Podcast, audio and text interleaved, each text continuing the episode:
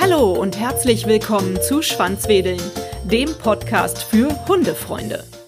Was ist eigentlich ein Hundeführerschein und wofür ist der gut? Muss man den machen? Fragen über Fragen, die ich mir auch schon gestellt habe und deshalb habe ich mal wieder recherchiert. Klar, wer Motorrad oder Auto fährt, braucht einen Führerschein. Wer einen Hund hält, der kann einen Hundeführerschein machen. Dieser wird angeboten von Tierverbänden und Hundeschulen. Wer die Prüfung für den Hundeführerschein ablegt, muss einen theoretischen und einen praktischen Teil bestehen. Der Hundeführerschein soll bescheinigen, dass der Halter seinen Hund im Alltag unter Kontrolle hat und dass sein Hund weder Menschen noch andere Tiere gefährdet. Im theoretischen Teil sind unter anderem grundlegende Kenntnisse zur Hundeerziehung und zum Hundeverhalten zu belegen. Der Hundeführerschein wird von einigen Institutionen angeboten, unter anderem von den Prüfern des Internationalen Bundesverbands der Hundetrainer und Hundeunternehmer, IBH, dem Verband für das deutsche Hundewesen, VDH, und dem Bundesverband der Hundeerzieher und Verhaltensberater, BHV.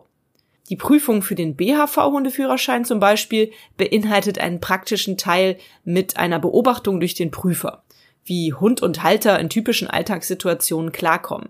Im Café, wenn der Hund unterm Tisch liegt und der Kellner kommt, beim Bummel durch die Fußgängerzone oder beim Spaziergang ohne Leine im Park. Im theoretischen Teil müssen die Hundebesitzer 40 Fragen zu Hundeverhalten und Erziehung beantworten und davon mindestens 80 Prozent richtig.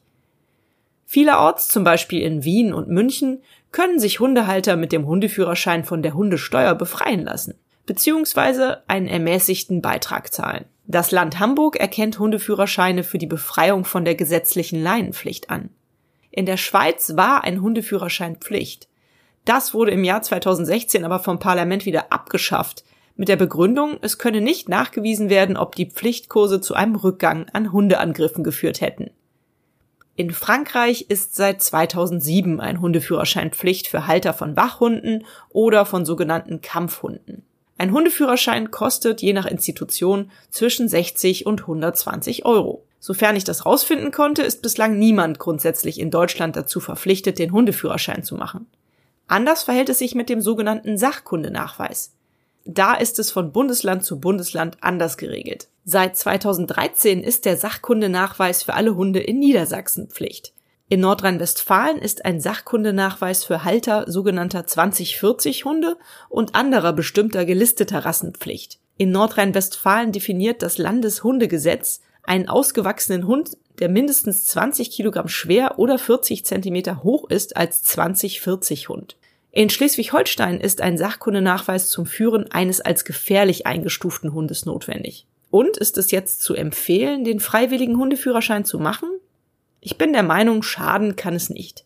Eine Studie zum Nutzen der bayerischen Landestierärztekammer Hundeführerscheinkurse Grundwissen, Gefahrenvermeidung im Umgang mit Hunden kam im Jahr 2006 zu dem Schluss, dass ein freiwilliger Hundeführerschein eine signifikante Verbesserung des Wissens aller Teilnehmer bewirkte. Mittelbar verbesserte sich ihr Umgang mit dem Hund und dessen Verhalten.